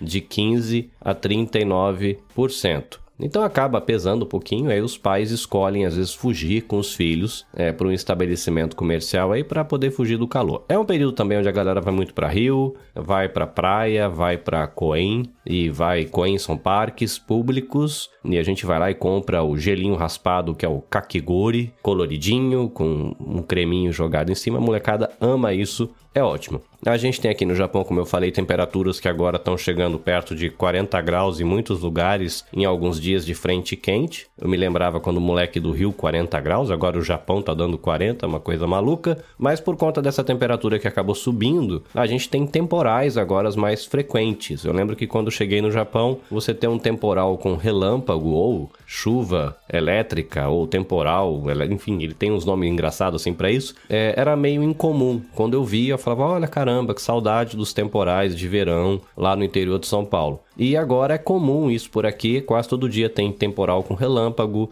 Por exemplo, semana passada, é, em dois dias diferentes, tivemos notícias de chuva com granizo, é um bagulho grande, o que causa é, estrago em carro, causa estrago em telha, janela que quebra, é, mas tem um outro problema também que se agrava, é que Aqui no Japão, a gente não tem as fazendas fora da cidade, né? Essas plantações, elas são dentro da cidade. Então, quando você tem um temporal, em especial com granizo, que não é tão comum, mas está acontecendo com mais frequência, você destrói todas as plantações que tem naquela região e você vai ter consequentemente um aumento do preço dos alimentos, que é uma coisa maravilhosa que sempre tem aumentado nos últimos meses. E, por exemplo, né, a gente teve ali no período de junho, mais ou menos, que também foi a época que foi anunciado é, o reajuste da energia elétrica, o reajuste é, de alimentos, né? 195 empresas que foram consultadas por um um instituto de pesquisa chamado Teikoku Data Bank, eles davam a indicação de que em junho e depois posteriormente julho também teve algumas variações, eram mais de 3.500 itens do dia a dia de alimentos que iam sofrer reajuste. Inclusive, a gente tivemos restaurantes sofrendo reajuste. Recentemente, o McDonald's anunciou que ia ter reajuste. É, faz um pouco parte da nossa realidade. Mas a gente tem no mês de agosto também, além do calor do verão, além das idas aos shoppings para fugir do calor e da praia dos rios, a gente tem os tufões, grandes temporais, tamanho de províncias inteiras, é, com o ar em movimento circular muita água, muita chuva, muito vento e isso gera alguns problemas. Um porque o Japão acho que ele não era muito preparado para tanta chuva, para tanta água e com a subida da temperatura a intensidade dos temporais está aumentando e dos taifus, dos tufões também. E aí acontece os desmoronamentos de terra e às vezes é só o prejuízo físico, né, o prejuízo de casas e eletricidade, trem que para, alguma coisa assim desse desconforto material, mas muitas vezes também tem o prejuízo de vidas que se perdem no processo. Aí, para colaborar com todo esse caldo de aumento do valor da energia, com o anúncio do aumento do valor dos alimentos, porque antes, com a questão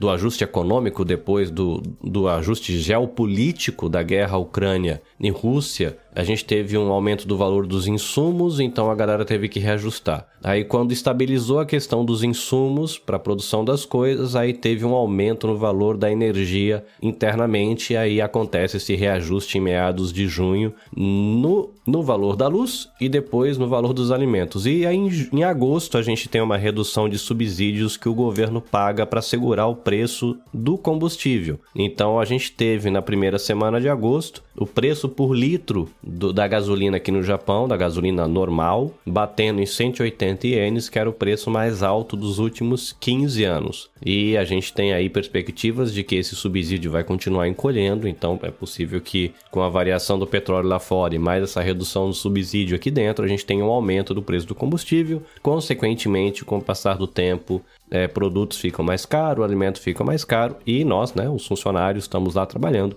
e esse reajuste não acontece muito. Mas é um pouquinho do cenário, do porquê muitas famílias, no feriado de Obon, que é um feriado que acontece dentro do período de férias, mais especificamente entre o dia 13 e 16 de agosto, preferiu segurar a onda nos gastos dos alimentos, das viagens, porque a gente tem aí alimentos mais caros, reajuste nas tarifas, por exemplo, como entrada da Disney, entrada de cinema, entrada de parques. A gente tem o combustível mais caro justo nos dias anteriores a esse período de feriado de Obon, que é um feriado como se fosse um feriado de finados aqui no Japão, um feriado muito importante. A galera vai para casa dos parentes, dos pais, dos avós, inclui dança, inclui visita visita ao cemitério, inclui refeições com a família e a veneração ali, né, um demonstrar de respeito para os mortos que acreditam-se que venham visitar os seus familiares nesse período. Então tem uma série de, de detalhezinhos, como uma lanterna específica que é colocada na porta da casa, como essa própria dança do Obon Odori, é, como as refeições, a visita ao cemitério e depois você colocar a lanterna no rio ou no mar, como simbolizando esse retorno desse espírito para o além. Né? A gente tem essa questão de que eles entendem de que os espíritos dos antepassados eles continuam a exercer influência na vida cotidiana. Essa influência ela pode ser positiva ou negativa, então eles procuram manter um bom relacionamento aí com essa família estendida, nessa família dos antepassados. E o feriado de Obon diz justamente disso, né, desse cuidado com a memória daqueles que se foram, ou melhor, com a presença daqueles que se foram, porque eles estão aí influenciando, segundo a, a fé, né, a crença japonesa, o dia a dia das famílias, então eles mantêm essa relação muito viva. Isso vai explicar o porquê é, nós tivemos recentemente aqui no Japão também um pouquinho de desgaste com a questão do filme Barbie e do filme Oppenheimer, que na verdade nem chegou aqui. O filme Barbie ele estreou em julho nos Estados Unidos e tudo aqui no Japão acaba vindo atrasado. Dois motivos que eu encontrei foi a complexidade da tradução, porque às vezes as piadas, as referências, a lógica dos diálogos são feitos para o Ocidente e quando chega aqui no Oriente às vezes não faz sentido. Então o processo de tradução é mais trabalhoso. Então os filmes costumam atrasar até seis meses, dependendo do filme, para ser lançado aqui. Outra questão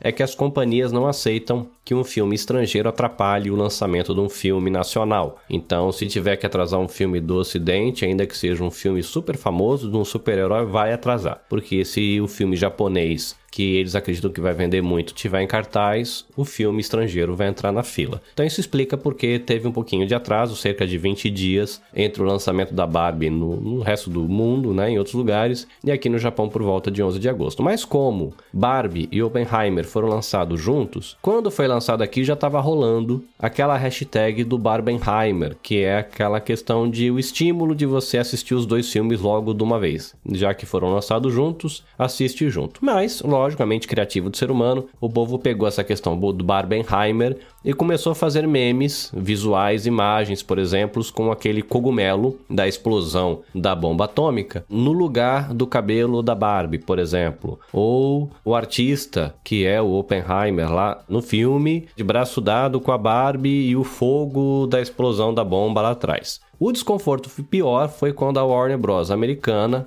na sede, comentou um dos memes é, feitos pelos fãs. E aí a galera aqui do Japão pirou o canecão e começou uma hashtag NoBarbenheimer, que virou uma trend aqui bateu no teto lá das trends aqui no Japão por conta do desconforto. Vamos lembrar que a bomba de Hiroshima ela foi lançada em 6 de agosto de 1945 e a bomba de Nagasaki foi lançada em 9 de agosto de 1945. Vamos recordar que eu acabei de falar de que o feriado de Obon acontece no mês de agosto, que também é o mês que eles relembram as mortes e as perdas por conta da explosão das bombas. Então, um país que valoriza essa relação, a memória dos mortos bastante, aí você tem um filme lançado nesse mês e a galera fazendo um trocadilho e brincadeira com a bomba e a Barbie, com aquele que ajudou na produção da bomba e a Barbie, e a galera fazendo piada, e a empresa comentando no meme, o povo pirou o canecão aqui, gerou um desconforto, tanto que a Warner Bros. japonesa puxou a orelha da sede e a sede acabou se desculpando no perfil oficial pelo desconforto. Mas é uma questão que aconteceu aqui. Barbie está nos cinemas, Oppenheimer, até onde eu sei, pelo que eu encontrei de informação, não tem nem previsão para sair, principalmente porque o mês de agosto é um mês muito sensível para esse tema. Não seria nada é, inteligente nem confortável para a nação né, lançar esse filme em agosto e por isso o atraso. Bom, já que a gente está falando aqui de cultura pop, a gente teve também recentemente o World Cosplay Summit. Então, se você é otaku, gosta de otakices, a galera de vários países do mundo, foram 33 países, estiveram aqui no Japão, na cidade de Nagoya, em um espaço público chamado Oasis 21, para a realização do World Cosplay Summit. Inclusive, a dupla brasileira Kelly Batista e Luiz Teles estiveram aqui, receberam aí uma condecoração, né, um prêmio pela alegria, o enjoy do seu cosplay. Então foi muito legal assistir isso no teatro presencialmente. Foi minha primeira experiência, então é, eu quero deixar aqui um breve relato de que eu fui para lá sem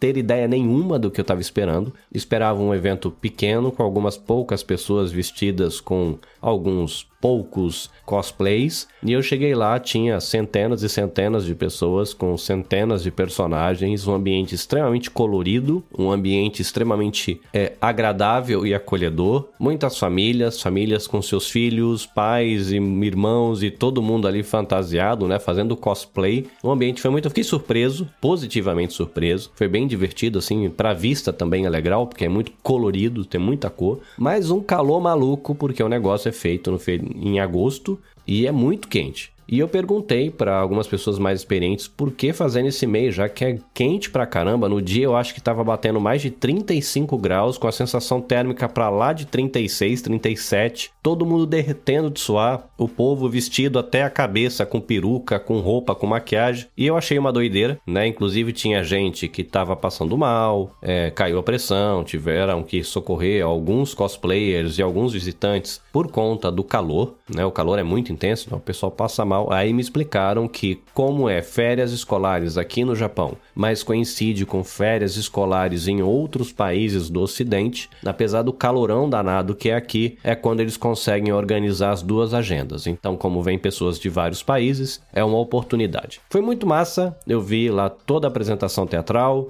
é, tudo artesanal, tudo feito com muito carinho, com muito apreço. Foi bem bonito, gostei e pretendo ir ano que vem de novo no World Cosplay Summit 2024 no Japão que acontece na cidade de Nagoya. Para terminar, eu acho que já está cumprido demais esse trem, sorvete em formato de espada. Tem uma cidade chamada Hida Takayama, de que ela é muito conhecida pelo trabalho de madeira e artesanato. Isso porque no período Edo, que é mais ou menos aí 1600 a 1800 e pouquinho, que tem um nome muito conhecido que é o Tokugawa Ieyasu, que é a época dos shoguns, né? Já não tem mais samurai nessa, nesse rolê, praticamente não tem mais ninguém, mas nessa época essa cidade ficou muito famosa pela madeira, pelo artesanato, e isso se perdura, essa fama se perdura até hoje. Com isso, eles preservaram um bairro lá nessa cidade de Hida Takayama, que é um bairro que tem a cara desse período Edo. Então você ir para esse bairro é quase uma viagem no tempo no Japão, com hotéis, com lojas e entre outras coisas tem o Ninja Café e Bar Takayama.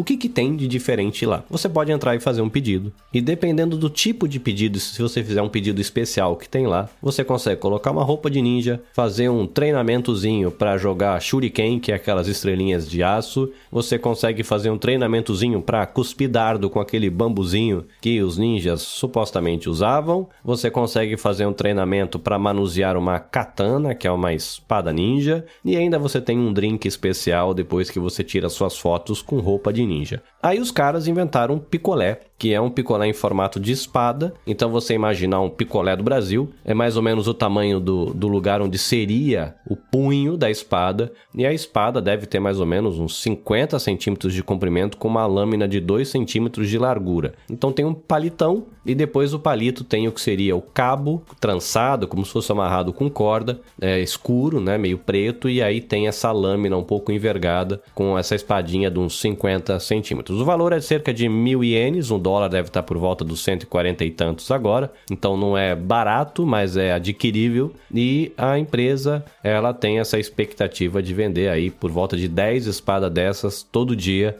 então, caso você esteja passando aqui pelo Japão e tenha curiosidade de conhecer o bairro é, com essa carinha de período Edo, lá na cidade de Hida Takayama, na província de Gifu, que fica mais ou menos no meio do Japão, tá lá, Ninja Café e Bar Takayama. Você pode, por mil ienes, adquirir a sua espadinha otaku e tirar uma fotinha com ela, a sua roupinha de ninja, lá no Ninja Café Bar Takayama. É isso. Se você quiser acompanhar uh, os meus rolês por aqui, NabecastJP no Instagram. É um bom caminho para você encontrar meu conteúdo se você curte de coisinhas mais aleatórias. Pelo link na bio no Instagram, no arroba NabecastJP, você vai encontrar também o meu TikTok, que aí é uma coisinha um pouco mais aleatória dos meus rolês aqui no Japão. Beleza? Fica o convite também para você visitar o perfil arroba podnipobr e conhecer a nossa família de produtores de podcast aqui no Japão. Gustavo JP, obrigado pela oportunidade. Até uma próxima. Abraços. Sayonara.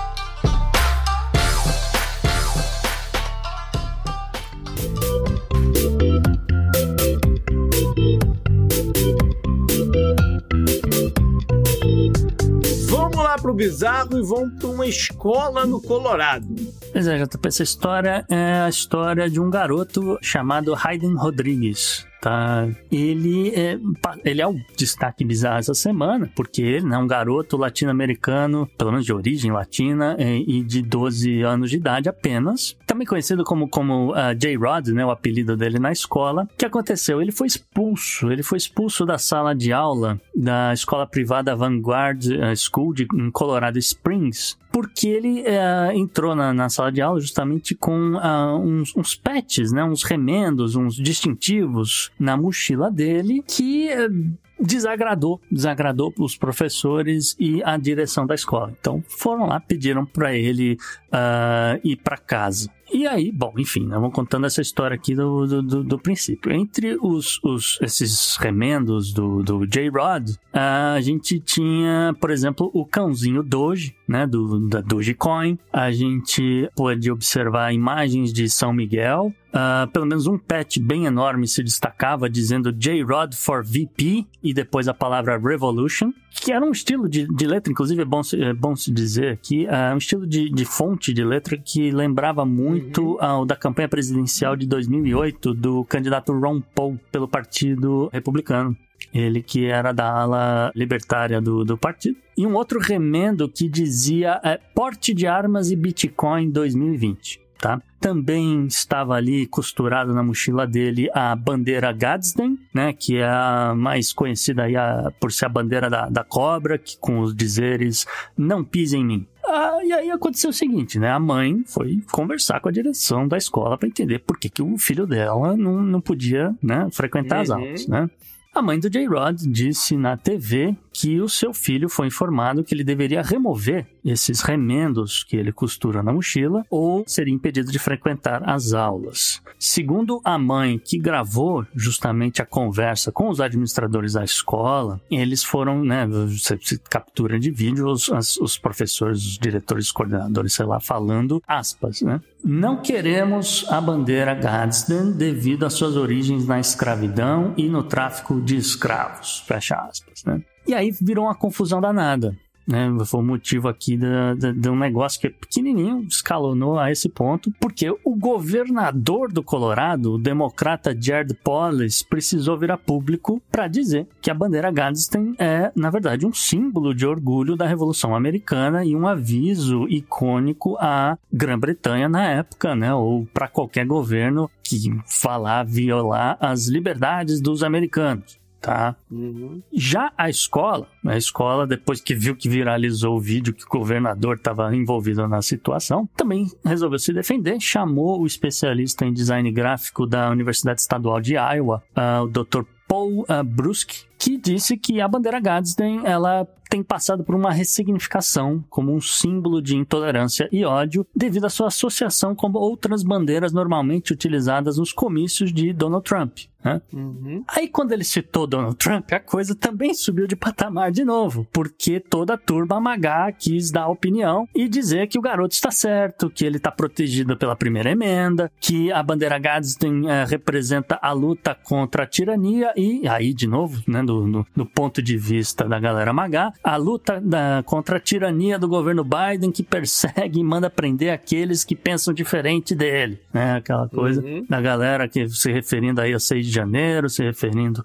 aos processos que enfrenta justamente Donald Trump, tá? E aí, de novo, né, por conta dessa questão da primeira emenda, a escola soltou um parecer no que não difere um pouco daquilo que a gente viu no vídeo, porque a, a, a escola na, na nota dizendo que, olha, o vídeo não conta a história toda, porque também haviam ah, remendos com imagens de rifles, etc., o que vai contra a determinação do código de, de vestimenta da escola, né, um monte de coisa assim. E você olhando a mochila do garoto, você não via nada de rifle, tá? Então ficou meio. ah, pegou meio mal pra escola nesse sentido. Não sei o que vai acontecer aí no, no campo jurídico, JP, mas tá aí o registro dessa confusão de um garoto latino de 12 anos que deve ter lido alguma coisa né, na, na internet e resolveu aí engajar politicamente e teve que remover aí os distintivos, mas parece que voltou à escola. É, essa- são, são os tempos que a gente vive que é muito confuso.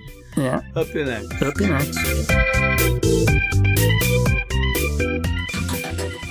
Anote no seu calendário. JP, o que, que você traz aí na agenda da semana, agenda do passado? Mas só lembrando aqui rapidamente, né? E acabou calhando como tema do, do, do Podnext, que a gente vai entrar em setembro. E muita gente sabe do setembro amarelo, mas pouca gente sabe do setembro verde. Tá? Que existe também. Então, é, talvez fazer essa dobradinha verde-amarelo, não sei. Mas a ideia do setembro verde é justamente a sensibilização das pessoas com relação à doação de órgãos.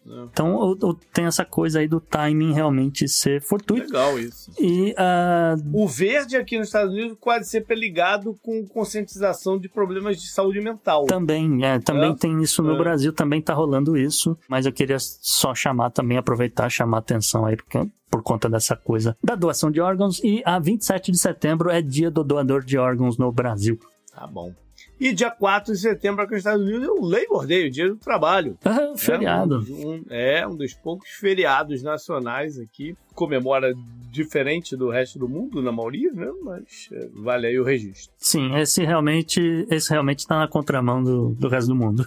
Dia 5 de setembro, Gustavo, é o dia de se comer cheese pizza. Famosa pizza de mussarela. hum, É, Eu tenho, eu tenho achado algumas curiosidades aqui sobre comida. Achei essa interessante. Você não pode botar topping na sua pizza. Tem que ser só cheese queijo. pizza. Tá bom. É, só queijo no dia 5 de setembro. Mas pode ser qualquer queijo. Acho que sim. Então tá Eu bom. Bom, quatro queijos tá liberado. Tá liberado. Dia 6 de setembro é o dia do Read a Book Day. deveria ser todos os dias, É. né? Mas cada vez menos a gente vê né, as pessoas com tempo até, né?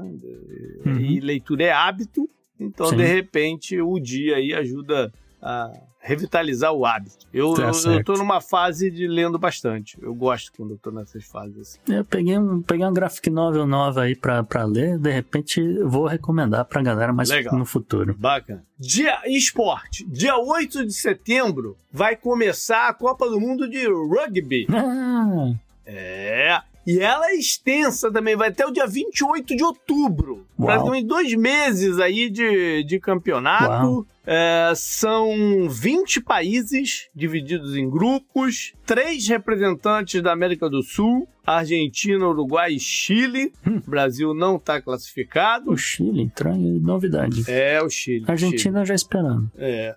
É, o campeonato esse ano acontece na França. Ah, então foi isso que o Macron. Eu vi, desculpa, eu vi o Macron tweetando: ah, porque a França, o futuro vai ser brilhante, vamos receber. Eu, não- eu não li de muito que estava em francês, eu passei É. reto, mas eu vi qualquer coisa dele falando, então era isso que ele tava falando, é da Copa do Mundo de Pode ser. É, Porque eu achei, que ele, pode tava, ser. eu, eu achei que ele tava falando de Olimpíada. Né? Não, Olimpíada ano que vem, né? Mas Que é ano que vem também, tá? Por isso que ele Tem tava. Tem essa, essa, esse aperitivo aí. Uhum. Em nove sedes, né? Esses 20 países vão estar distribuídos em, em- em nove sedes. O atual campeão é a África do Sul e vem como forte favorito também. Aí, de repente, o BRICS levando essa também. Né? É, os principais adversários é a própria França, a Nova Zelândia, que deve estar com um time bem forte, né?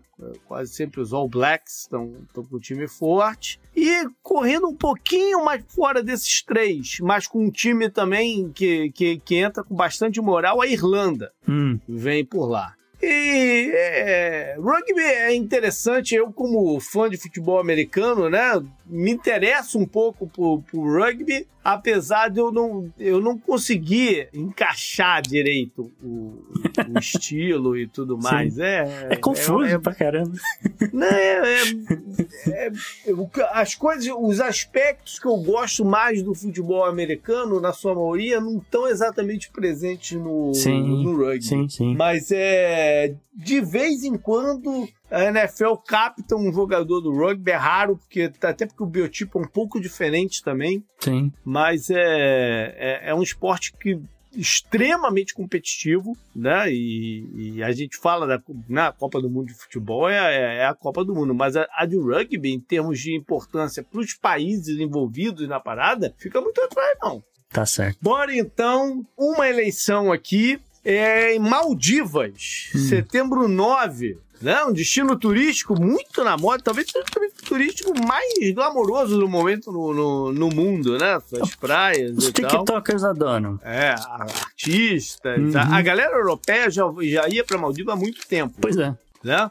Mas ele foi descoberto nos últimos dois, três, desde a pandemia, ele foi descoberto pelos brasileiros e se tornou o principal alvo aí do sonho da, da, da galera. Uhum. É, o atual presidente, o Ibrahim Soli, é candidato à reeleição Aham. deve levar, ele é o favorito. Como concorrência, a gente está se aproximando à eleição, Uhum. mas o, o ex-presidente Abdullah Yamir, Hum. ele se declarou candidato dentro Agora? do partido dele. Não, ele já tinha se de- declarado. Ah, Só que ainda estão correndo para impugnar a candidatura. ah, tá. Porque ele foi, ele foi condenado a 11 anos de cadeia Hum, por, por corrupção, então estão tentando fazer com que ele saia da parada, entendeu? tá. O principal concorrente do Soli deve ser mesmo o Elias Labib, do partido que tem o nome The Democrats. Tá certo. Consigo me identificar com essa situação que você tem uma pessoa presa concorrendo à presidência. Pois é. Infelizmente. Vamos lá para a parte histórica, então. No dia 4 de setembro de 2002, foi quando Kelly Clarkson foi declarada a campeã do primeira versão do American Idol. Sim.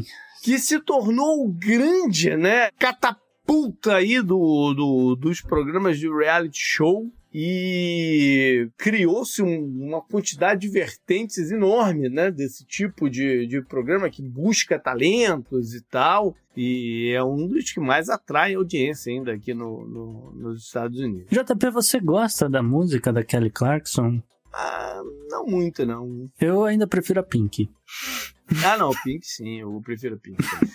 Vamos lá para setembro 5, 1795. É o período quando, quando ele diz que se iniciou o período de terror na França, pós-Revolução Francesa. Ah, Que adversários políticos, né, pessoas que eles entendiam que eram, que atrapalhavam de alguma forma ou que lutavam contra a, a, a revolução, foram é, executadas, né? E aí o número de execuções é, foi enorme e transformou a guilhotina num símbolo né, de luta por justiça e tudo mais, e, é, e por. ruptura com o sistema vigente. É, talvez. É. E eu, como eu sempre digo, a gente está se aproximando em algum momento de ruptura social que a guilhotina acaba sendo o símbolo a ser usado. Vamos Enfim, ver, é, espero dar. que não, mas vamos ver. Pois é. Setembro 6, 1914. É, tem início na Primeira Guerra Mundial a Batalha do Marne. Hum, E ela foi uma batalha decisiva. Ela acontece na França. A Alemanha estava avançando rumo a Paris, né? A, a- a toque de caixa. É, A França tentando se reorganizar, os britânicos ajudando também. E aí acontece uma descoordenação entre os comandantes generais eh, alemães, talvez por luta de ego, quem é que queria chegar primeiro a Paris, enfim, não, se sabe. O fato é que uma do- dos braços do exército, eh, liderada pelo gen- general Kluck, hum. não respeitou as ordens de segurar um pouco o ritmo, né, para evitarem que essa reorganização francesa pudesse atacá-los pelos flancos, e ele continuou o avanço. Então ele esticou a linha de suprimentos e deixou o flanco é, exposto. E aí os franceses conseguiram atacar e a batalha levou um tempinho, né? Levou algum- alguns dias e o resultado foi que os alemães tiveram que recuar, recuar até atrás de um outro rio, Rio Aisne. E ali foram determinadas as trincheiras e se essa guerra não é a guerra decisiva para a vitória, né, nem- dos aliados, nem seria basicamente a, a, a vitória alemã por si, ela pelo menos foi um marco em diagnosticar que essa guerra seria longa, não seria uma guerra rápida. Seria, e foi de fato, né? Ela dura quatro anos a mais para ter seu, seu desenrolar. A Batalha do Marne é uma das mais importantes dessa longa e sangrenta guerra que foi por muito tempo chamada só de a guerra. E JP, falando em mar, um breaking news aqui. E aí? Ah, breaking news porque o presidente da Romênia, o Klaus Iohannis, acaba de anunciar que a Grécia vai entrar para a chamada iniciativa de três oceanos. Tá? A gente ainda não falou da iniciativa de três oceanos, a gente tem falado de rotas comerciais pelo mundo, mas é basicamente a mesma ideia de que, olha, você tem aqui uns países membros, você vai estabelecer regras comerciais e vai, ah, ah, vamos dizer, basicamente facilitar o comércio, promover o comércio, as atividades entre eles, tá? Ah, e aí, falando rapidamente, nessa iniciativa de três oceanos, ela, ela é composta atualmente por países do Mar Báltico, do Mar Adriático e do Mar Negro, tá? Entre os países membros, né, vou falar, são 13, são 13 membros, é, não, não precisa falar de todo mundo agora, mas é, é, você tem ali a, a- Áustria, Croácia, a Letônia, Lituânia, Polônia, ah, blá, blá, e você tem a Ucrânia também, tá?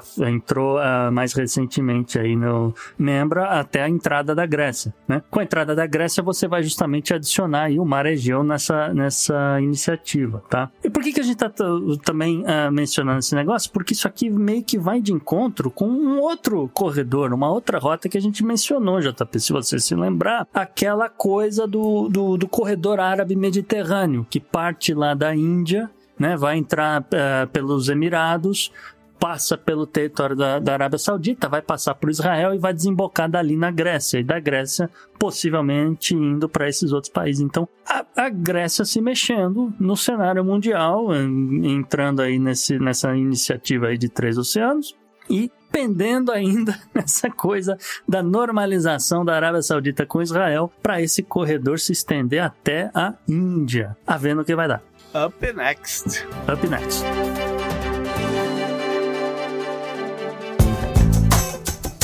Esse eu recomendo para você.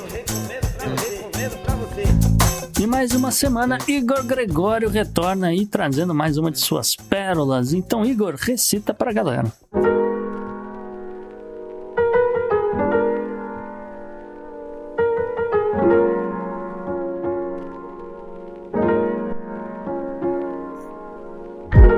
Olá, meu nome é Igor Gregório, sou um poeta paraibano que irá recitar aqui para vocês um poema.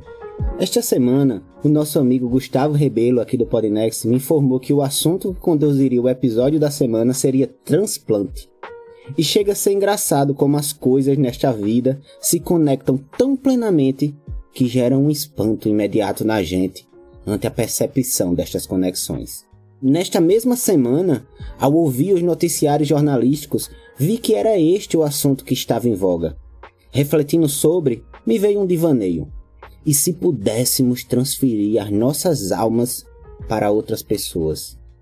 De pronto, me veio uma conclusão. Nós já podemos fazer isso, tanto para o bem quanto para o mal.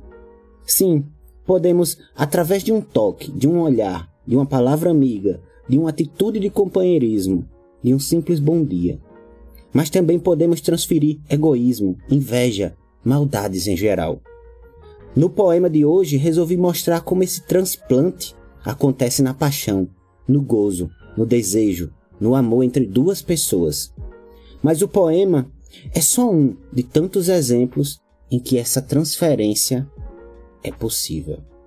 Sei que isso que falei é clichê e piegas, talvez até autoajuda disfarçada de conclusões poéticas. Mas, meu povo, o amor é piegas, clichê, e seu intuito principal é ajudar, compartilhar e acolher. Então, dessa forma não me culpo pelas cafonices presentes e futuras.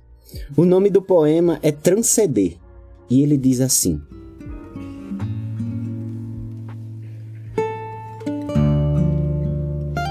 Minha pele pressente pelo ar os teus toques repletos de prazer. Os meus olhos pairando no querer cintilam ao ver você chegar.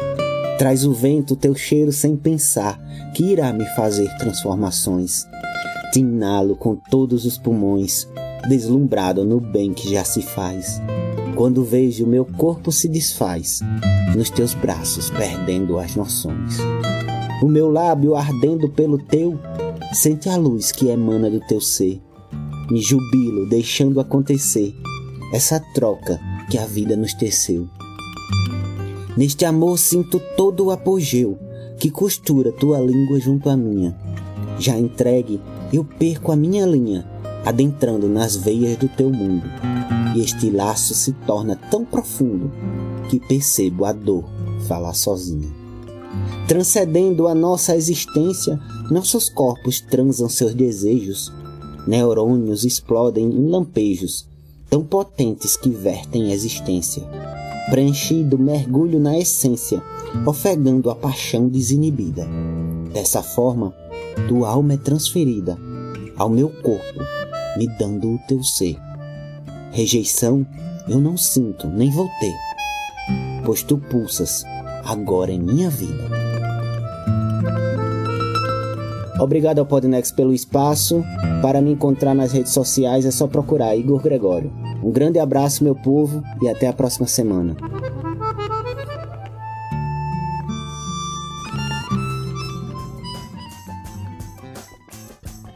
E como é de praxe toda semana, a gente tem um convidado e é o convidado quem é que vai falar aí a sua dica cultural. Então, doutor Rogério Luz Coelho Neto, qual é a sua dica da semana? Olha, eu vou dizer que eu, eu estou maratonando a série do Hannibal. Olha aí. Então, já que a gente está falando de órgãos, né? É, pois é. Um jeito diferente e tal, mais lúdico e tal. Mas olha, é de uma beleza no sentido de uma profundidade mental que a série chega, assim, dos personagens. Vale muito a pena para quem gosta desse negócio de suspense mental e para onde que as coisas. É, você meio que sabe onde a coisa vai, né? Porque já viu os filmes e tal, É, mas, claro, é. cara, bacanérrima, super recomendo. O ator é, é genial e, assim, é, vale a pena. Go- Gostando muito da série, gostando muito da série. Bacana. Galera, foi isso então. Espero que tenham curtido, espero que tenha sido esclarecedor. E mande pra gente seus comentários, sugestões, críticas, o que quiser. Pode ser por e-mail, por contato arroba ou troca uma ideia na rede social. O meu, continuo falando Twitter, é o JP Underline Miguel, mas também tem outro. Gustavo no arroba Gu underline Rebel. O Podnext você segue no Twitter, no Instagram, arroba o Podnext ou só Podnext procurando a gente. Também no Blue Sky, procurando você encontra. E a Rogério, onde é que a galera encontra você? Pode trocar uma ideia aí, se- tirar dúvidas. Para conversar mais é o Instagram mesmo, Rogério Luz Coelho. O meu Twitter deu problema porque eu não vou assumir o X ainda.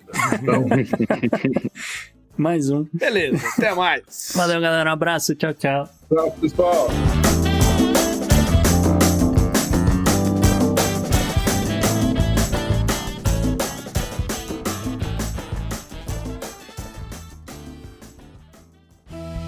Este episódio foi editado por Atelas, soluções em áudio para podcasts. Encontre a Atelas nas redes sociais. É só buscar por arroba Atelas Edição.